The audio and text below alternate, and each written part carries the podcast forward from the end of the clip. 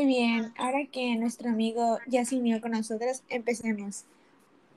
Hola, buenas tardes a todos los que nos están escuchando desde su trabajo, su casa, en la radio o donde quieran que estén. El día de hoy hablaremos sobre el periodo de la música clásica. Así es, así que vayan por su cafecito, unas papas, algo, porque eso se pondrá muy interesante. Vamos a empezar con la definición. ¿Qué es la música clásica? La música clásica son las composiciones europeas más destacadas entre 1750 y 1827. Se le denomina el periodo clásico o clasicismo. La música adopta abarca un periodo mucho mayor que la música clásica, desde el periodo medieval hasta el periodo presente. Se emplea el término música clásica a la música que va desde la Edad Media hasta inicios del siglo XIX. La música de este tipo es estudiada y requiere de aprendizaje formal en la notación musical y en la técnica especificada de cada instrumento. ¿Sabían que la música se originó en el hemisferio occidental en los últimos 400 años sin incluir la música popular? La verdad no lo sabía, es un dato muy impresionante. Bueno, ahora pasemos con algunas preguntas que nos hicieron nuestras redes sociales acerca del tema. Ok, Camila04 pregunta, ¿cuáles son algunas características de la música clásica? Muy buena pregunta.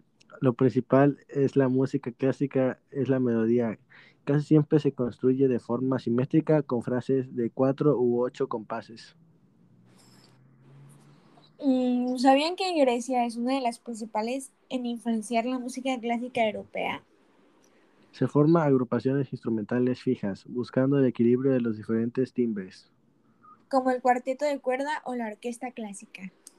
Esperamos saber que contestó correctamente tu pregunta, Camila04. Gracias por participar en nuestras dinámicas y te mandamos un saludo y un abrazo muy fuerte. Gracias, Camila04, por participar. Sigamos con las preguntas. Alejandra López 10 pregunta, ¿cómo comenzó la música clásica? Qué interesante pregunta.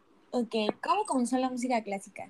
La música ha existido desde el origen del ser humano. El hombre primitivo se expresó vocalmente, a veces con sonidos musicales, con hechos con piedras. Es un dato muy interesante. Les voy a contar algo. Hace mucho, mucho, cuando yo estaba cursando tercer grado de secundaria, mi maestro de música me contó algo que nunca se me olvidó. Y es curioso porque después de tantos años, por fin le puedo recordar a alguien interesado en el tema. Hace muchos años, para ser exactos, 43 mil años, un Homo sapiens del sur de Alemania tuvo un ocurrente de hacerle agujeros a un hueso de buitre y empezar a soplar. Desde ese entonces el hombre lo conoció como una flauta.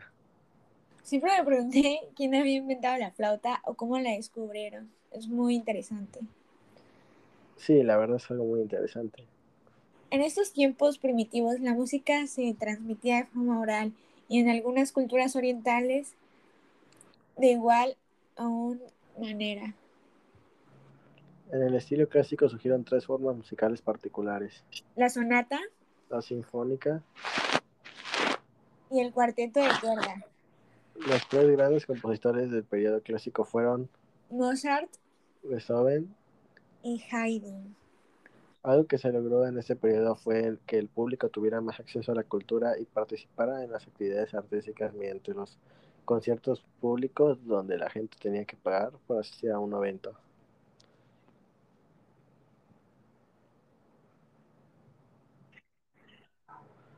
La música clásica se caracterizó por ser siempre balanceada y no muy emocional. Era un tipo de música elegante, refinada, vivaz y nada sentimental. Las canciones no estaban compuestas para bailar, sino para disfrutar la belleza de la música. Algunas sinfonías añadían un movimiento tipo bailable o danza antes del último movimiento. La sonata era similar a la sinfonía.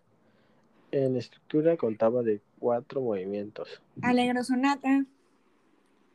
Nuevo allegro. Minuit. Y adagio. Bueno, se nos ha acabado el tiempo.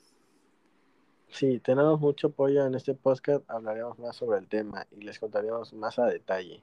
Espero que se hayan divertido un rato con nosotros. Recuerden que esto lo hacemos por ustedes y para que aprendan algo en un día nuevo. Nosotros nos despedimos el día de hoy, pero nos vemos mañana a las 5 de la tarde con temas curiosos. El podcast Los Curiosos se despide, nos vemos mañana. Adiós, cuídense, usen su cubrebocas y traten de no salir si no es necesario.